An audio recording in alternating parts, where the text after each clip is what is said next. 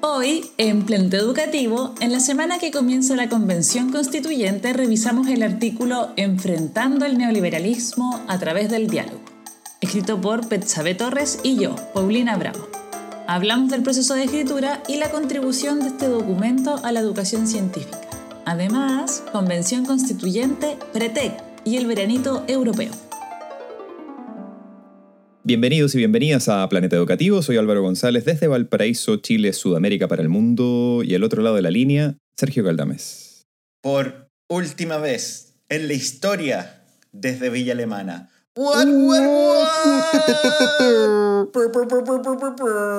Me voy de Villa Alemana, la ciudad que me vio nacer ¿Ah? este último año. Como No, no, no, podcaster. Te vio nacer Sí. como podcaster. No, ni siquiera. La ciudad que nos vio nacer como podcaster es Broadstairs, Kent, Uf. Reino Unido.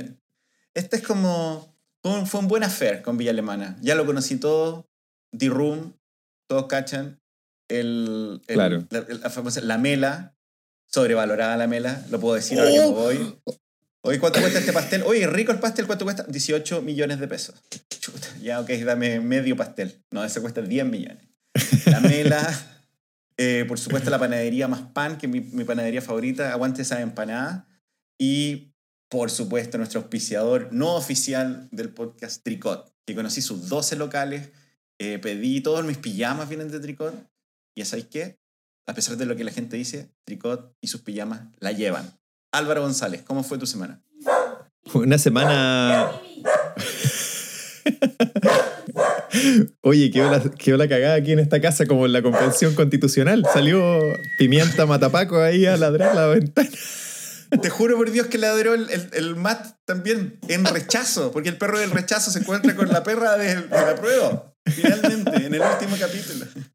Eh, oye, no, ¿sabéis que a propósito de, a propósito de, de cómo fue la semana, eh, está terminando bien, pero estuvo más o menos nomás y como todo el mundo sabe a estas alturas.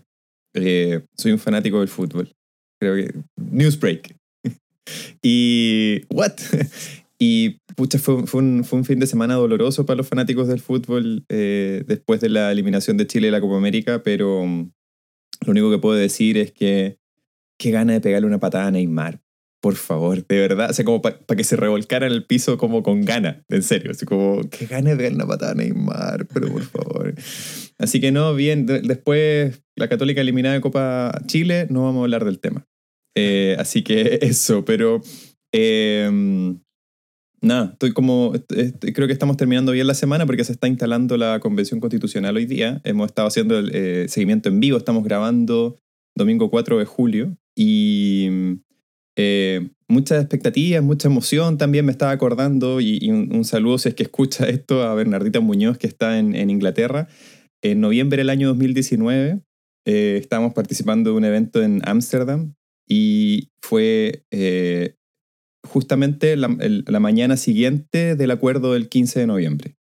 Eh, y Bernardita lleva Volados como zapatos, los dos. Vamos con este queque de marihuana. y Bernardita lleva, lleva mucho tiempo viviendo fuera de Chile y estábamos los dos como nos hemos encontrado el día anterior, estábamos los dos comentando lo que había pasado en octubre y todo eso. Eh, y cuando salió la noticia del acuerdo del 15, del- de cambiar la constitución y todo eso, eh, fue un momento súper emocionante para los dos. Yo quizás como un- un 10% de lo que ella sentía por, haber estado tantos años fuera, eh, viendo cómo se finalmente se, se cambiaba o se empezaba a cambiar, eh, eh, empezaba a tratar de cambiar un poco en, en nuestro país. Y entonces le mandé un mensaje hoy día en la mañana para, para recordarle, porque me acordé, así que me emocioné muchísimo con, con- porque me acordé mu- de esa conversación que tuvimos esa mañana, eh, que fue una mañana muy, muy alegre, muy feliz para los dos. El, sí, ha sido bien emocionante acá en la casa. Como tú dices, estamos grabando de manera excepcional un domingo. Especialmente grabamos los sábados y, estábamos viendo. Yo me, yo me fui, estaba, viendo todas las marchas, como la celebración de esto por las calles y me desconecté una hora y tú me contaste, eh, quedó la embarrada. quedó la embarrada con la ceremonia. Parece que se suspendió, me contabas. Sí, se, iba a comenzar a las 10, después a las 11 y, ahora eh, se iba a retomar a las 12, pero no se ha retomado. Eh, pero estas cosas van a pasar y aquí es donde se va a tener que ver el liderazgo no de las personas individuales de la convención, sino de la convención misma como grupo. Como, ¿Qué capacidad de liderazgo tiene la convención como, como colectivo? Eh, y yo siento que ya estamos sobrepasados de esta lógica del, del liderazgo caudillista, del, del, gran líder o la gran lideresa, sino que... Eh, entonces esto iba a pasar, o sea, claramente iba a pasar. En, en este como parece como mágico, pero esto es nuestra mega capacidad de planificación estratégica del podcast. El paper que vamos a discutir hoy día se llama Enfrentando, resistiendo el neoliberalismo a través de los espacios dialógicos. Perfecto, un perfecto momento para para hoy día hablando de comenzando la, la nueva constitución, la Asamblea Constituyente, estos espacios de diálogo. Invitamos a dos académicas destacadas y muy queridas por nosotros de, que las conocemos, que, mm, que, nos cuenten este paper que apareció, fue publicado esta semana, el día miércoles de esta semana, y que, que justamente habla de esto, pero desde la educación científica. El, te quiero contar algo que a lo mejor tú no sabes, Álvaro, porque lo, lo, lo discutíamos con, en, en la, con, una de las autoras antes, pero nosotros tenemos que ver con este paper, aunque tú no lo creas. Aunque tú no lo creas, Álvaro oh, González. No, oh, oh no. no, no, Porque tú sabes que una de las misiones de este podcast es hacernos autobombo. Total. Nace para eso. Pero fíjate, cuando, ¿te acuerdas cuando fuiste? Yo estaba viviendo allá en ese tiempo, estaba viviendo en, en Inglaterra. Fuimos a Vera, a la Conferencia Británica de Educación. En Manchester. 2000, Manchester, el 2019. Entonces, yo me subí a un tren Tenía, vivía, vivía, en el campo, entonces me subí a Londres. Eh, voy, a, voy a agregar esto solo, esto es mentira, pero más o menos es así. Llegué al andén 9 3 cuartos de la estación King Cross en Londres y, y traté de, de, pasar. No pasé, pero mientras en, salía de la estación, camino a Manchester, donde nos íbamos a encontrar, y, don, y con saludo a Jimena Poblete, fan del, del, show, con lo cual compartimos una casa en la conferencia. Sí, fue mientras, roommate, roommate por una noche, o por dos noches con nosotros. Dos noches. Mejor roommate que tú, que dijiste que iba a llegar a tomarte una chela y nunca llegaste. Saludo a Carmen Montesinos, que te dejó, te dejó hasta como a las 5 de la mañana arreglando el PowerPoint. Eh, pero eh, mientras yo iba para allá, Mientras yo iba a Manchester, nos crucé saliendo del baño de la estación King Cross, ya saliendo del baño, y ella entrando al baño a la Betsabe Torres, Olave, que es la primera autora de este, de este paper, eh, ella entrando al baño yo saliendo del baño, y se iba a juntar con Paulina Bravo González por un fin de semana, mientras nosotros estábamos en la conferencia, donde nos fue muy bien, donde estábamos en la conferencia, eh, ellos escribieron una porción sustantiva de este paper que estamos discutiendo ahora. Por lo tanto, somos como los padrinos de este paper. Ah, yo pensé, que la, yo pensé que la vinculación era porque yo soy Álvaro González Torres y las autoras son Torres y González, pero no somos sí. parientes. Son, son todos, de hecho, sí, son, tu, son tus mamás. O sea, vol, volvió, volvió el, el, el, el, prueba de ADN Álvaro y... Son tus padres. son mis madres. They're your mother. Pa, pa, pa, sí, y así que mira, es muy bonito este paper para hablarlo acá. Eh, sí. Y también como, como lo mencionaba al principio, para mí es como... Eh, siento en el sentido de este podcast inspirado en Juego de Tronos, tú sabes, una serie HBO que partió bien y terminó mejor, según todo lo que dice la gente. Sí, yo la sí. dejé de ver, yo la dejé de ver, así que no sé. Pero en Juego de Tronos, el, el, el, el, capítulo penúltimo de la temporada era pasaba así como algo así medio extraño, medio la batalla, todo. Y el capítulo final de la temporada es como mucho más elegante, mucho más como, como más técnico. Se, se, consolidaba lo que había pasado y abría lo que venía en la siguiente temporada un año después.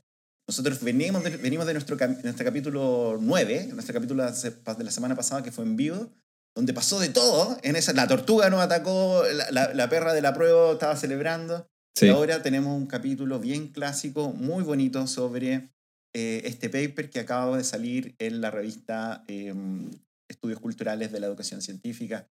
Eh, Sí, creo que una de las cosas que, que, es más interesante de esta como mágica coincidencia entre el día que estamos viviendo y el contenido del artículo es justamente que invita a pensar, y, y lo van a escuchar probablemente de voz de las autoras, invita a pensar en cómo desde el diálogo se puede pasar de una, de una posición de, de, de reivindicación a una posición de transformación en las comunidades. Y, creo que es súper importante que, que eh, ojalá como la clase política pueda recoger esta, este aprendizaje de la profesión docente, de que es posible a través del, de la conversación, a través del diálogo abierto, honesto, pasar a, a, a cambiar las, las condiciones que, que, que, te rodean y de alguna forma poder lograr eh, un, que las personas puedan tener eh, vidas vivibles, ¿no? Y que, podamos como de alguna manera pasar de, de, esa,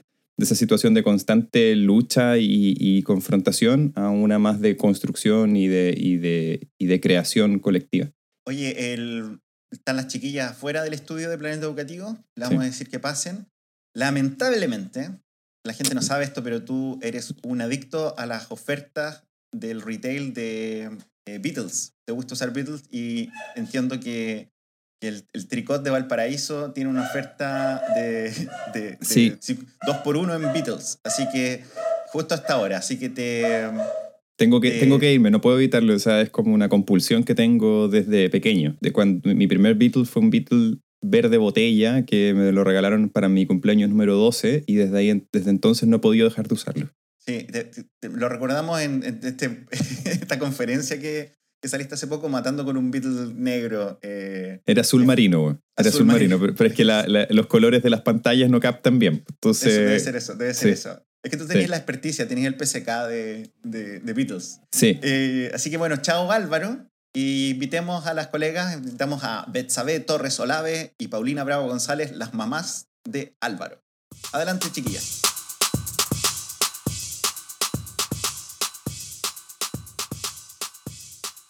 Paulina, Betsabe, bienvenidas a Planeta Educativo. Este es un capítulo bien especial para nosotros porque es bien, bien europeo. Sabemos eh, que Betsabe, tú estás en, en, Inglaterra y Paulina, tú estás en Alemania. ¿Cómo, cómo están, cómo están donde, su, su, su, casa en estos momentos? Aquí está muy British weather porque está, hace una hora ya estaba lloviendo una tormenta, sí, muy tormenta, y ahora hay sol. De hecho, si me pudieran ver, verían que estoy brillando porque tengo el sol en la cara y se ve como... como Eres muy como inteligente, es como que tienes una, una ampolleta arriba que te, que te ilumina. Sí, sí, sí. Imagínense. ¿Y tú, Paulina, en qué parte de Alemania estás? En Villa Alemana. Eh, hay sol, está bien agradable, está helado, muy helado. Tú también lo sabes, Eldonito. Eh, y estoy aquí acompañada de los mejores perritos de, de la vida, Thor y Mateo. Oye, antes de, antes de hablar, tenemos un super paper, Facing Neoliberalism Through, etcétera, etcétera, que lo vamos a hablar en detalle, pero um, que, que ha salido publicado recién. Estamos muy contentos en Planeta de tenerla a usted. Este paper no puede estar más fresquito. Además, hoy día es un día muy bonito, porque estamos grabando hoy día domingo 4 de julio, y en la mañana estábamos viendo la, la ceremonia de, de, de, la nueva, de la Asamblea Constituyente. No sé si la pudiste ver, ¿sabes? Desde, Sí, qué emocionante, un día súper importante para la historia de Chile, así que estamos súper emocionados. Y, y, bien mágico, ¿no? Porque el título de ustedes también habla mucho de, de lo que significa eh, dialogar, construir eh, y todo, todo desde, desde, si bien de la educación científica, pero también es, es mucho más grande. Eh, antes de comenzar a hablar del paper, Paulina, tú eres, de, tú eres de la casa, tú has participado en varios capítulos de Planeta Educativo y también la gente te puede conocer porque hace la intro de, de los capítulos. Eh, pero para alguna persona sí, que llegó a Planeta Educativo por primera vez, ¿quién es Paulina Bravo? eh, soy, bueno, Paulina Bravo González, eh, bióloga de formación inicial, amante de los insectos. Tengo unos cuadros de insectos que me acompañan a todos lados también, unos pin de insectos que me gusta poner porque es la joya que puedo usar. Eh, estoy estudiando un doctorado eh, en la Universidad de Londres. En la Universidad de Londres, ¿por qué dije así? Instituto de Educación de UCL, eh, que tiene que ver con, con cosas que trabajamos también en el, en el artículo de, de, la dimensión sociopolítica de la educación científica eh, con profesores de ciencia. Ese es mi, mi trabajo, si lo puedo resumir así. ¿Y qué más puedo decir? Eso, esa es mi presentación. Bueno, y soy la que hace la introducción del planeta educativo. ¿Y eres futbolista, eres también futbolista principiante? Intermedia. Antes de venirme de, ah. de Londres, el coach, ahí le mando un saludo a Bruno, em, nos subió a todas después de un año a eh, futbolista en nivel intermedio. Betsabe, cuéntanos, tú sé que tú eres fan del programa, quería decir que yo debido a las personas, entre las personas que me tomaban una chela con y las personas que no me tomaban una chela con. Y tú, Betsabe, entras en ese premium nivel de personas con las que no hemos tomado una chela. Eh, sé que eres fanática del programa y mm, estás con mucha pena de que nuestro auspiciador Tricot nos ah, abandone. Pero... eso, fue, eso me dolió, me dolió, me siento como triste que, ya no van a tener acceso a, a esa gran tienda que representa la chilenidad. Sí, y a Villa Alemana, el sponsor de Villa Alemana. Pero eh, para las personas que no te conocen, ¿puedes contar algo de ti? Eh, sí, mi nombre es Betsabe, soy de Valparaíso, soy profesora de física, trabajé en el INSUCO de Valparaíso, saludo a las profes y los profes del INSUCO, trabajé ahí un, como seis años más o menos como profe de física em, y también estoy haciendo un doctorado ahora en Bristol. Eh, el tema de mi investigación tiene que ver con eh, profesores de ciencia, profesores de escuela, también formadores de profesores que trabajan en la universidad y forman a profesores eh, y cómo de alguna forma generan comunidades para de alguna forma em, desarrollar un sentido de agencia con la educación científica y, poder, desde su perspectiva más crítica, más política también, poder eh, aspirar a, la justicia social también a través de la educación científica. Tiene que ver con, con eso y también obviamente con el paper que escribimos con, con la Pauli, como que de alguna forma nuestras tesis se, se relacionan, eh, no, sé si fue, no sé si coincidencia o quizás porque tenemos las mismas, los mismos intereses de alguna forma, eh, pero tienen harta relación nuestra, nuestro trabajo de, de tesis, de doctorado. Eh, ¿Qué más puedo decir? Eh, me gustan las, películas, veo muchas películas, así que si quieren películas me pueden preguntar recomendaciones. Siempre les puedo decir una. Tírate una al tiro. ¿Cuál es qué película recomendarías? mi, mi, favorita es Papillón, pero el año pasado la favorita de la cuarentena fue una que se llama Barbajar, se llama In Between. Es una película árabe muy buena, buenísima, en torno al tema del feminismo eh, y además el soundtrack también es súper bueno. Está en Amazon Prime, así que búsquenla. Barbajar. O, o piratearla, porque Planeta Educativo sí, también. apoya el eh, piratear películas. ah, buenísimo. Eh, genial. Gracias por, gracias por acompañarnos desde Alemania y desde Inglaterra en este capítulo especial, Asamblea Constituyente, Facing Neoliberalism. Quiero hablarlo de eso. Mira, un, un, un, momento clásico de Planeta Educativo es que yo leo el título en inglés del, del, documento que vamos a hablar y después lo trato de traducir de manera automática, lo cual siempre es un desastre Saludos a, lo, a mi TOEFL de 96 que, que saqué años atrás, que demuestra que no sé hacer esto muy bien. Así que les quiero invitar a ustedes. Vamos a hablar de este paper, qué encontraron, qué, por qué lo hicieron, cómo se hizo. Pero para comenzar, les quiero pedir que nos puedan contar el título del paper. No sé si uno la puede decir en inglés y el otro lo puede decir en español. Adelante. Hoy sí, es interesante esto porque yo creo que a, a, todos nos cuesta como el tema de traducir ciertas palabras o como como mandar un sentimiento de alguna forma, como este el facing, por ejemplo, facing neoliberalism, eh, en inglés es como ya, facing, ¿cierto? ¿Por qué no pusimos, por ejemplo, resisting? Se imagina que como resisting igual puede ser algo que, que, uno hace, también es como activo, obviamente, pero el facing quizás es más activo que, que resisting, porque no solamente resistiendo, sino que también como enfrentándolo, haciendo algo, haciéndole una contra quizás a, a, este, a este sentimiento neoliberal, porque no solamente una política, también tiene que ver con con un sentimiento, una forma de ser que se nos impregna de alguna forma. Entonces, el, título en inglés es Facing Neoliberalism Through Dialogic Spaces as Sites of Hope in Science Education, Experiences of Two Self-Organized Communities. Pauli, no sé si te gustaría agregar algo. Buen inglés, me sabe, ¿eh? Buen inglés. Buena, buena lectura también del, del título. Estoy, estoy y estoy muy de acuerdo en que este facing es una palabra difícil pero de, traducir como, como la queremos poner nosotras, pero nuestro espíritu fue eso mismo, del hacerle frente a lo neoliberal, a través de estos espacios de esperanza, que también es lo que queremos relevar de mayor forma y a través del diálogo. Y ahí queremos mostrar en este artículo y, y también en el trabajo que estamos realizando en nuestros doctorados, cómo estas comunidades que son autoconvocadas, y ahí las podemos explicar un poco más, eh, son una forma de, hacer este, de hacerle frente a lo neoliberal, a esta lógica neoliberal que se mete a nuestro espíritu, que, está permeando también la educación y otras, otras muchas áreas. Mm. Entonces pensamos que de esa forma, y es lo que queremos destacar con este artículo, estas comunidades nos permiten hacer ese, esa lucha. Me, encuentro demasiado bonito que estemos hablando de este paper hoy día. En, en, el, por la tele, tuve que apagar la tele porque estábamos distraídos, pero, porque estamos hablando de esta asamblea constituyente. Estoy solo leyendo las, las primeras cinco palabras del, del, del, título. Hablamos de más o menos el, como el corazón de, de, esta discusión que estamos teniendo hoy día en Chile, ¿verdad? Eh, enfrentando, resistiendo al neoliberalismo a través del diálogo, a través de generar espacios de diálogo. Así que eh, me siento muy afortunado de tenerlas acá Quiero preguntarles, vamos a hablar de este paper. Este paper eh, está escrito, está publicado, como le decíamos, esta semana salió, ¿verdad? ¿Me, me ayudan? Como fue como el miércoles, jueves de esta semana, algo así. Sí, ahí apareció, la Betsa me despertó, me desperté con un mensaje de WhatsApp que decía, salió por fin nuestra guagua.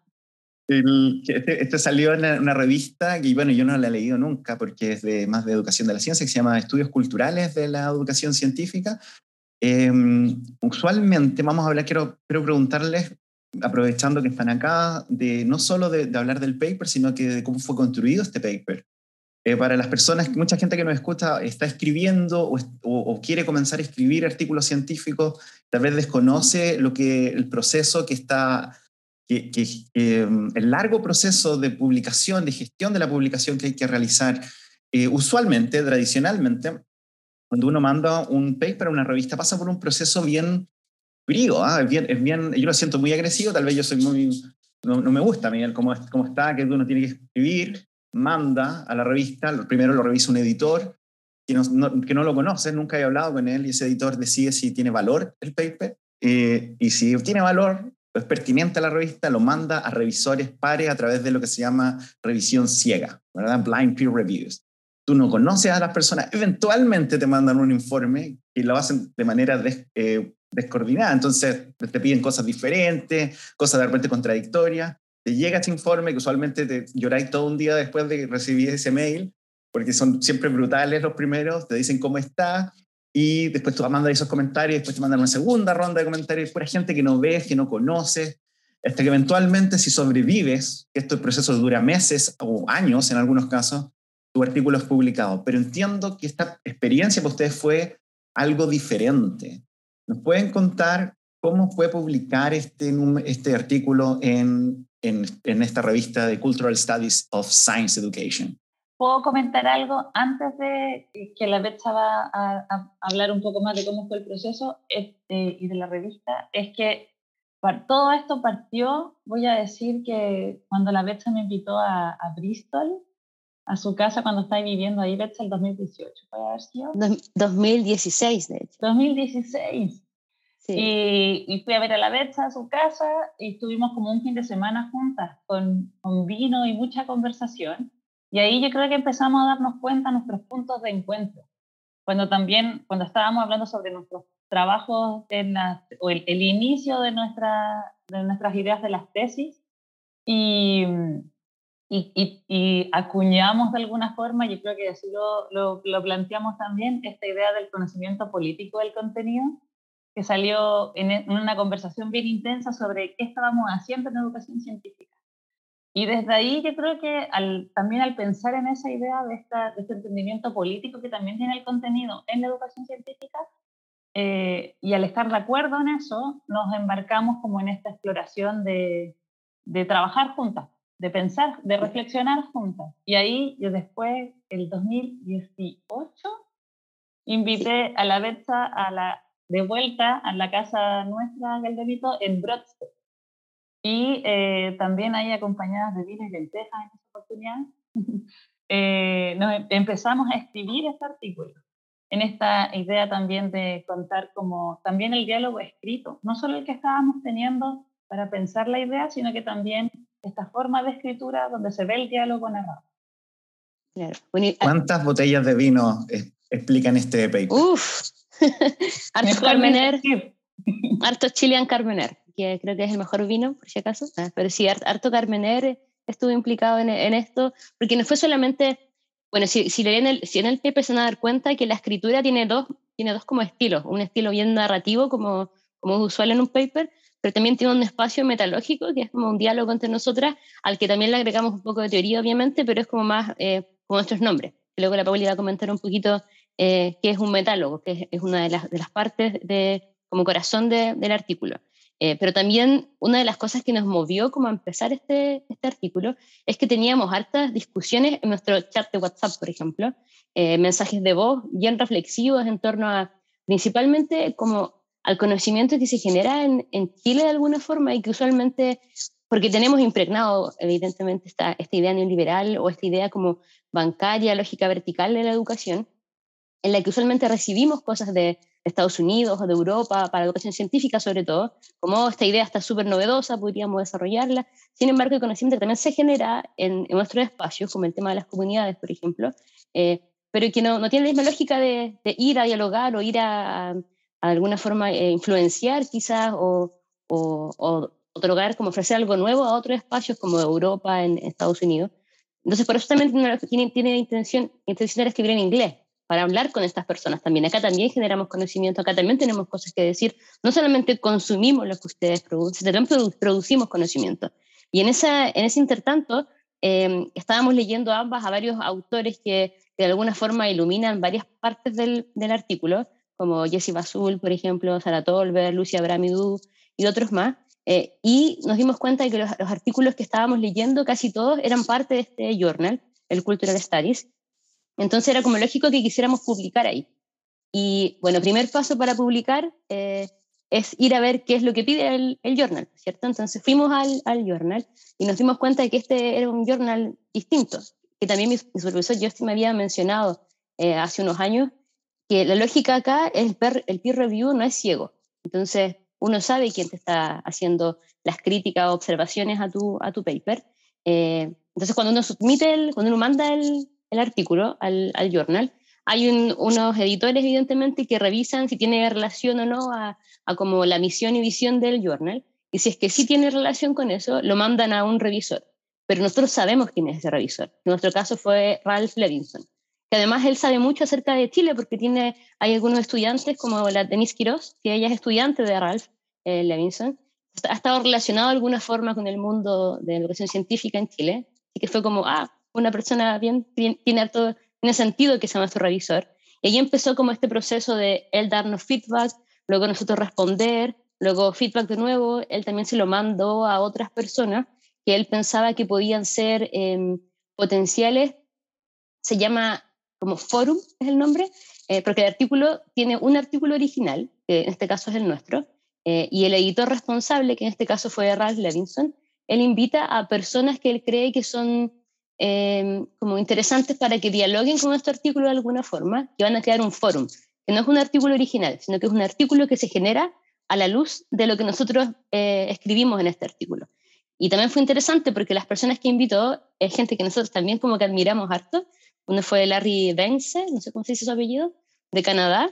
Eh, otro fue Giordano Camilo, que apareció ayer, de hecho, no sé si lo viste, Pauli. Aún no lo eh, Un artículo bien bonito que escribió a la luz de nuestro artículo.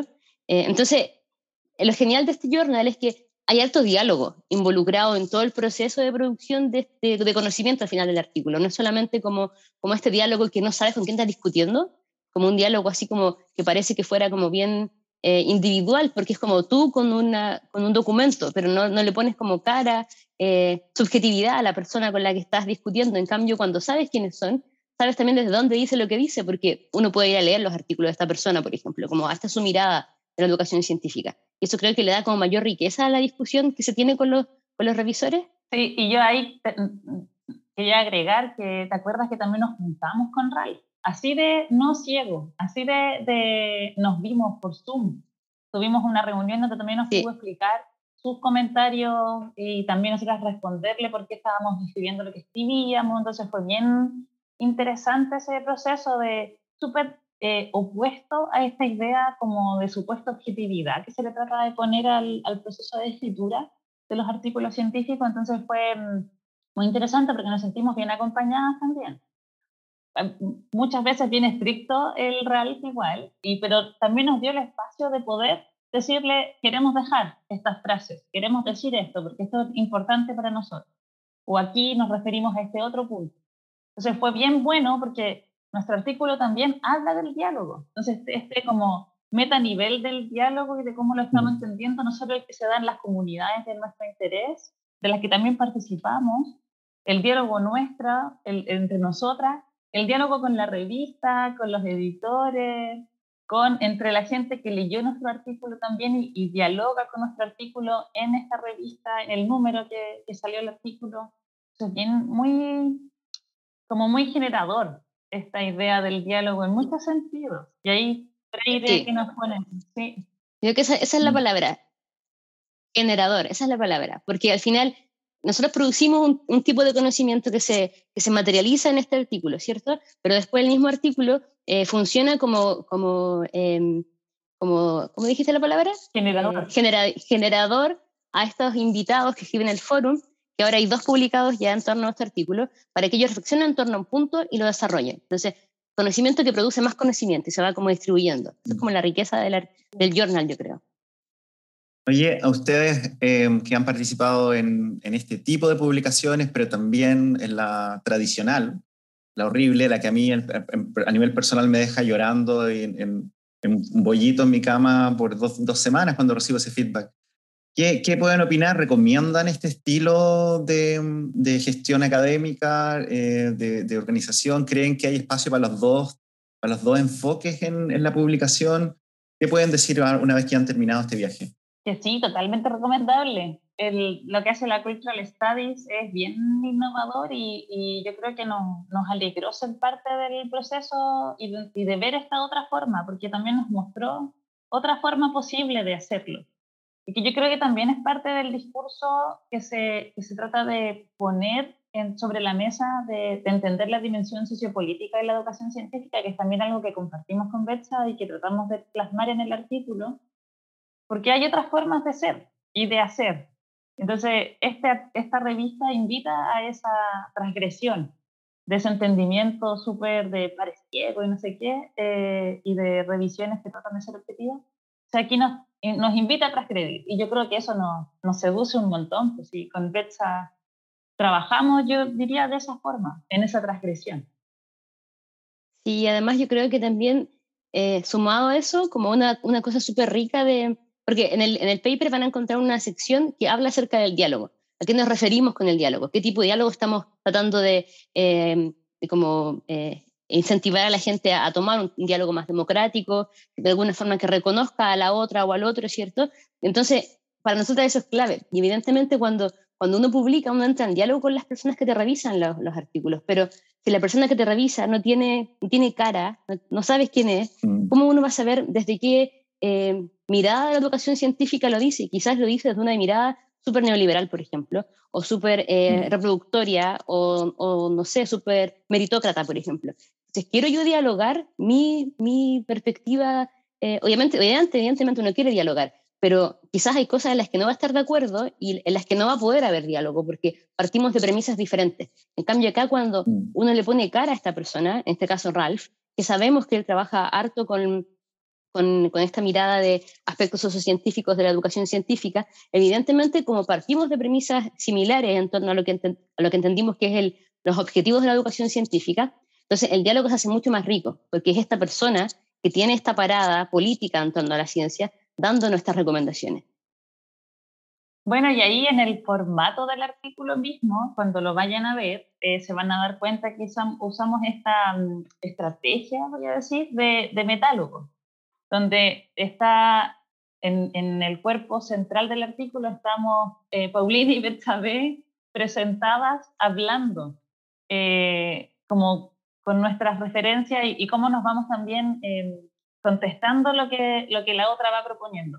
Un poco como lo hace, porque también es bien nuestro ídolo, Freire con, con Faundes en la pedagogía de la pregunta, donde también hay una narración, un, un diálogo escrito.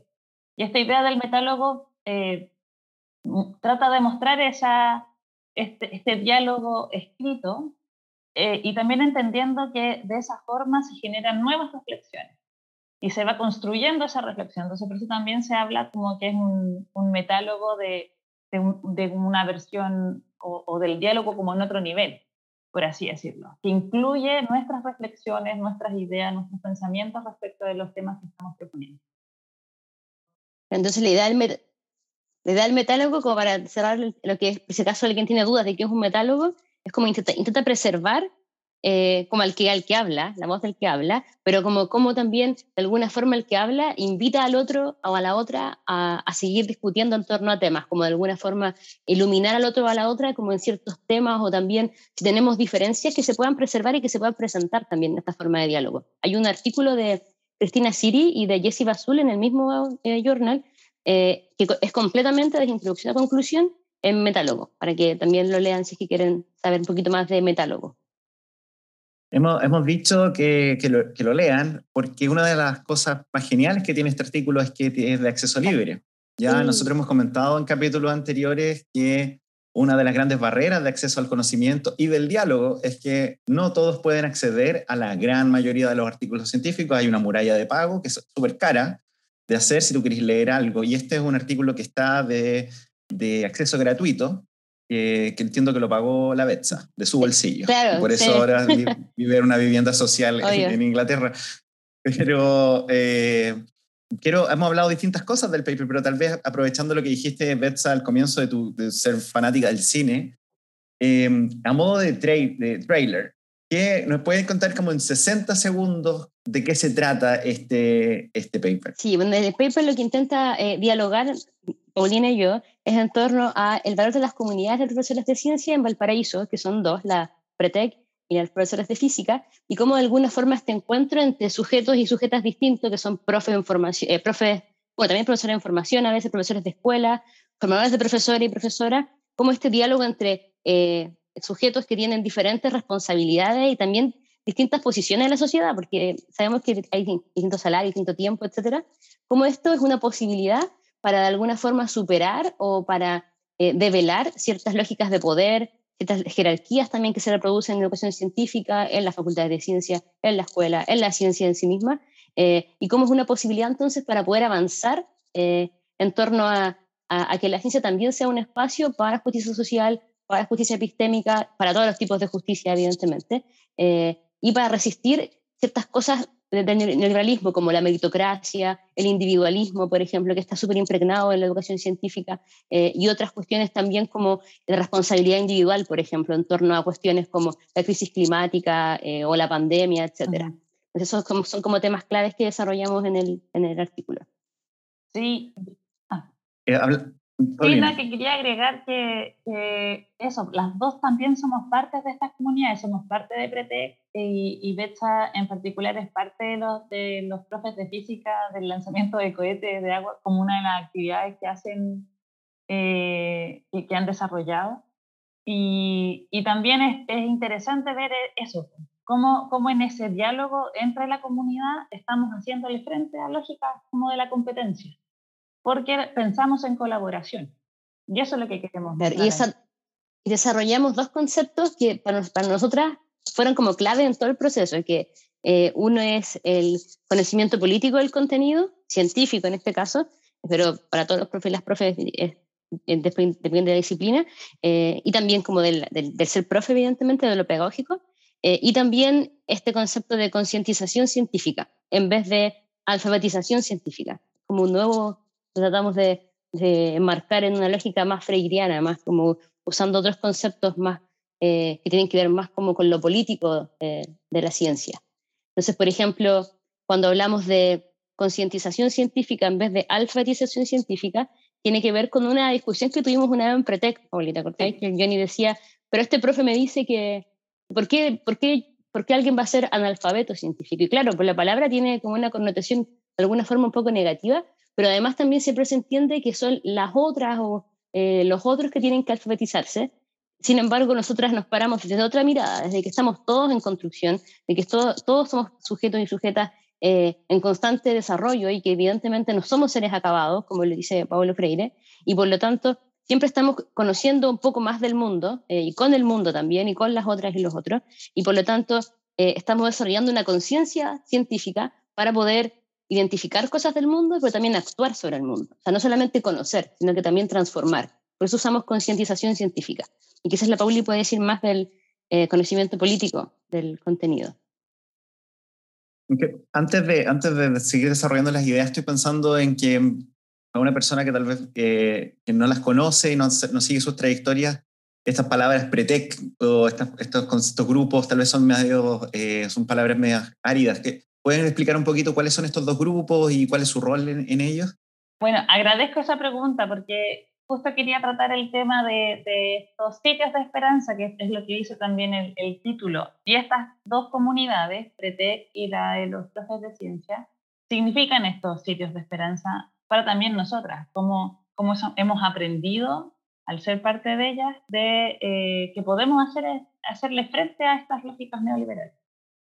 Bueno, y Pretec es eh, un grupo de profes y profesoras que partió eh, el 2010 el 18 de junio cumplimos 10 años. Ahí está Corina González como la persona que nos invitó a participar a propósito de un fondo de CIDEIA de iniciación e, y convoca a profesoras y profesores de espacios eh, públicos, de escuelas públicas y también de parte claro subvencionada a participar de esta investigación. Y luego continuamos trabajando eh, en conjunto pues, por estos 10 años. Partió con esta eh, este entendimiento o este en el marco del proyecto del Fondesit, pero luego eh, ha seguido eh, con vida a propósito de que nos ha gustado mucho participar de ese espacio y ahí también tiene que ver con la definición que nos da Betsa sobre comunidades autoconvocadas o autoorganizadas. Y, y Betsa puede contarnos un poco más de, la de los profes de física. Ah, sí, pues la de los profes de física es, también es muy similar a Pretec, porque también está conformada por profes de escuela y también profes eh, de la universidad. O sea, esa es como la riqueza, yo creo, de ambas comunidades, eh, de que la lógica aquí es quién produce el conocimiento. El que produce el conocimiento son ambos centros educativos, tanto la escuela como la universidad, y no en esa lógica como bancaria, como la universidad produciendo, la escuela reproduciendo de alguna forma ese, conocimiento que baja, ¿cierto? Entonces acá no, porque ambos eh, actores de alguna forma se encuentran y producen conocimiento para sus diferentes realidades.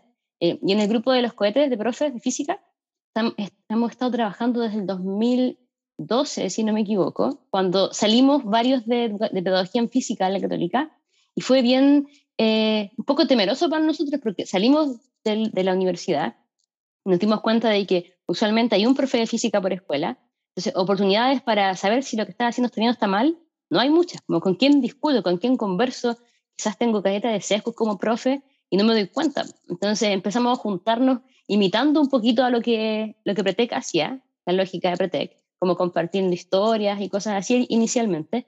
Y luego empezamos eh, a armar una unidad didáctica que tenía que ver con eh, fuerza de movimiento inicialmente, en primero medio creo que la usábamos, segundo medio, no recuerdo bien ahora, em, pero separadamente y cada uno hacía su actividad en su colegio y después se nos ocurrió la idea de que, oye, pero ¿y qué pasa si ponemos a todos los chiquillos y las chiquillas juntos en la playa? Así como usar de alguna forma el territorio local como un laboratorio abierto, de alguna forma. Y empezamos a hacer eso ese año, 2013, 14, por ahí. No recuerdo bien el año y ahora. Eh, pero fue bien rico porque fue rico para nosotras como profe y también fue rico para los estudiantes, como ver estudiantes de colegio municipal, colegio privado, subvencionado, todos juntos aprendiendo de alguna forma la misma física, con diferentes recursos, evidentemente, eh, pero daba harto para discusiones que iban más allá de la, del, del, contenido en particular.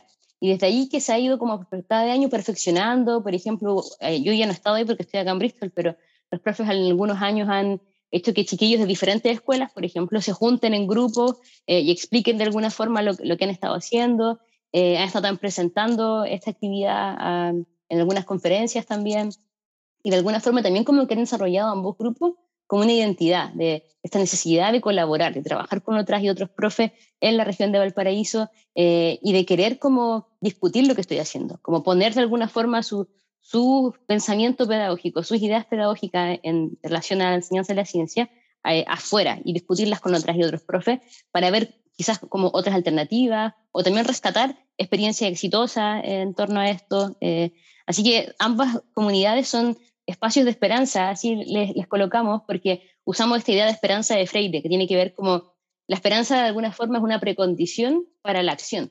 Si estamos desesperanzados, probablemente no nos vamos a querer movilizar, no nos vamos a querer mover, no vamos a querer transformar cosas, porque vamos a estar desesperanzados como inmóvil.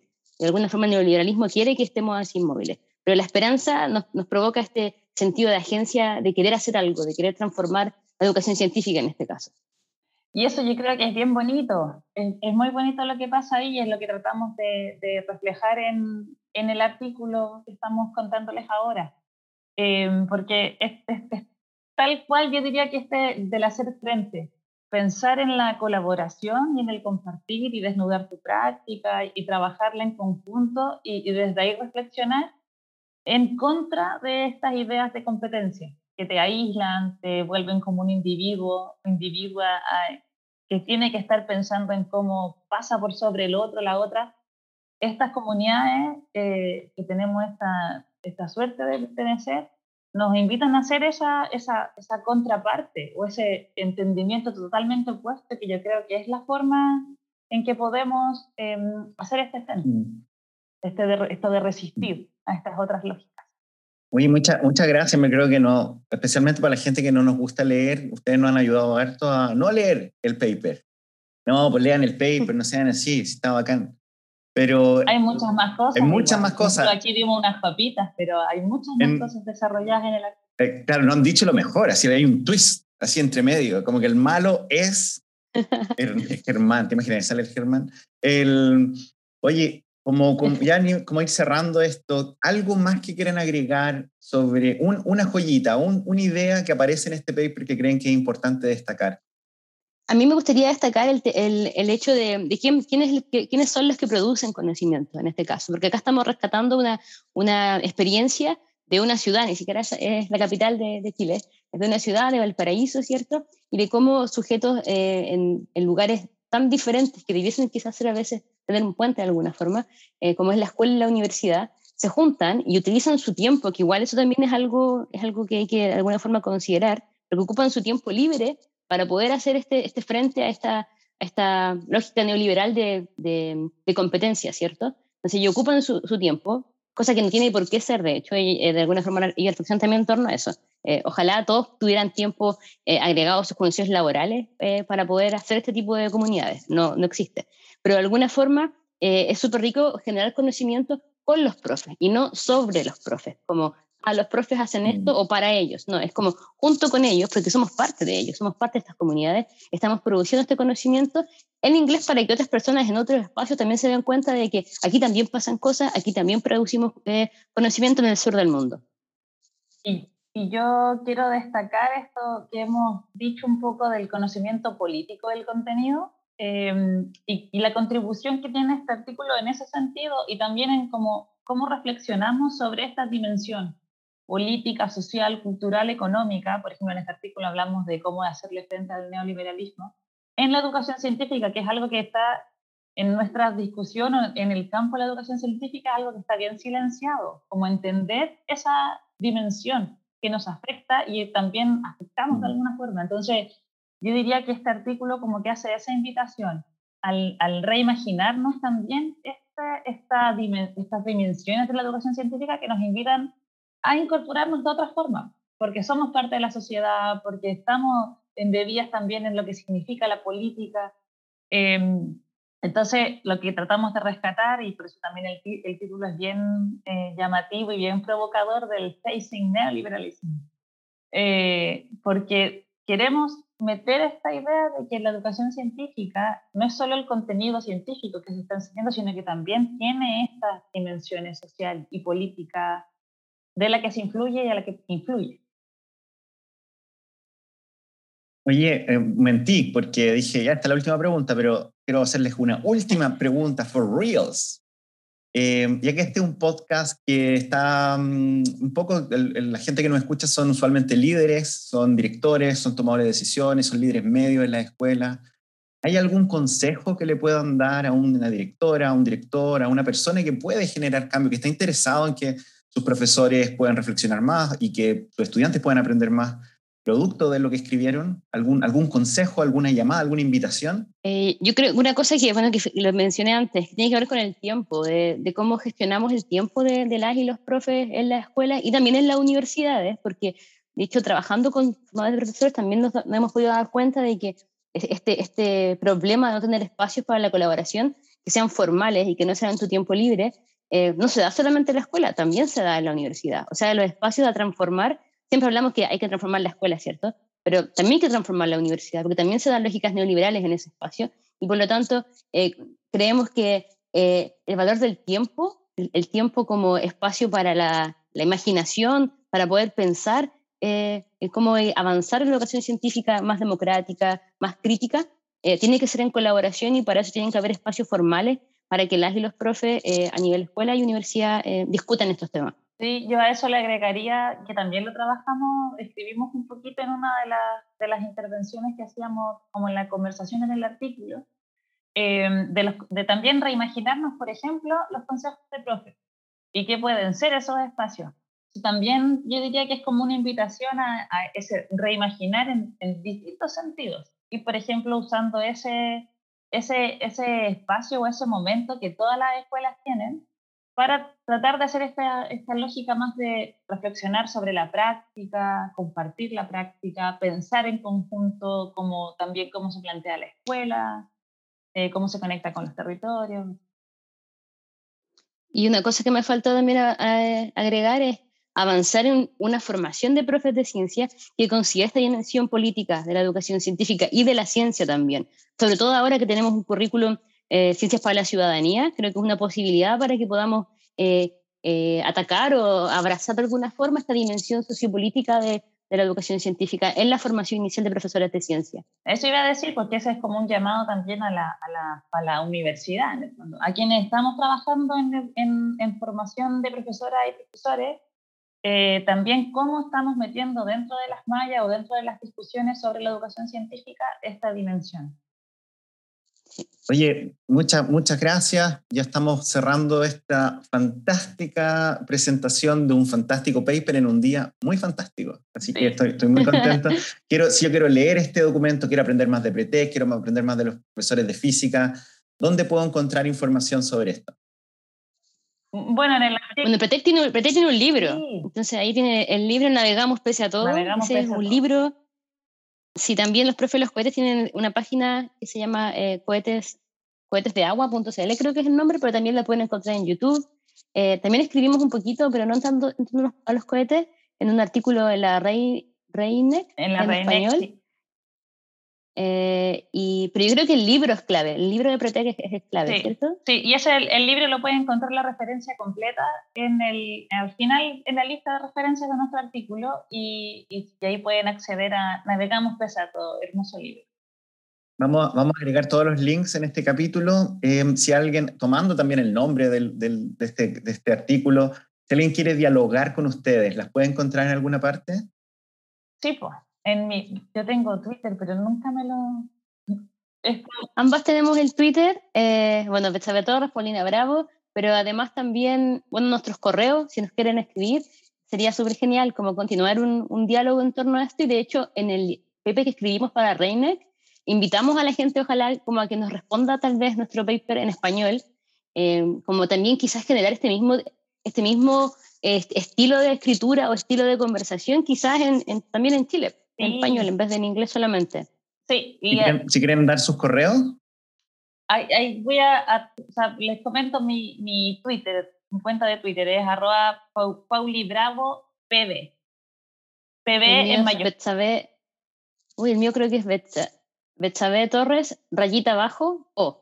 No, sé cómo se dice el rayita abajo. Oye, muchas gracias. Vamos a agregar todo esto al final del, del documento porque esto, esto, es una invitación al diálogo, invitación a no solo a los profesores de ciencia, y a los, pero también a los líderes que, que escuchen estas ideas que, que, tienen que ver con fortalecer la enseñanza, tienen que fortalecer la, la, el aprendizaje, pero también en crear un país diferente. Así que también es, es muy bonito esto. Eh, Betsabe, esperamos tenerte en Chile pronto, alguna vez. Sí, ¿Sí? ¿Se viene? Ojalá que sí. Se viene con, con, un cartoncito. Paulina. Sí, que quería, bueno, tanto que hablamos de Pretec y, este también es un, un, homenaje a Pretec casi de, en, en, el artículo y también en, este, en esta invitación que nos hicieron Álvaro y Sergio de presentar acá lo que escribimos con, con Betsa. Así que un cariñoso, fraterno abrazo a Pretec, a todas y todos sus integrantes Y, y, voy a aprovechar igual de mandarle saludos a mi papá, que es un fanático de Planeta Educativo, así que también va a escuchar este capítulo.